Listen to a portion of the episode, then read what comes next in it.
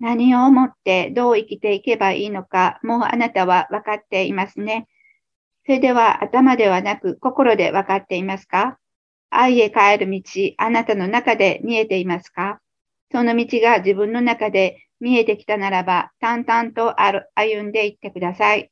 もう二度と同じ過ちを繰り返すことはしないで、自分の切なる思いに素直に力強く答えていきましょう。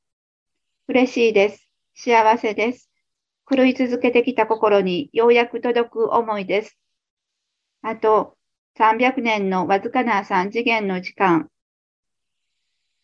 ありがとうの思いで乗り切っていきましょう。3次元最終の出会い、肉と肉の出会いから始まる壮大な意識の流れの計画に全てを投入して、そして共に次元を超えていこうと呼びかけます。もうあまり時間は残されていないけれど、こうしてそれぞれに自分の今を知っていく、知っていける段取りを整えてきたことを心から喜びで受けて、遥か彼方から遥か彼方へと続いていく意識の世界へ思いを馳せてください。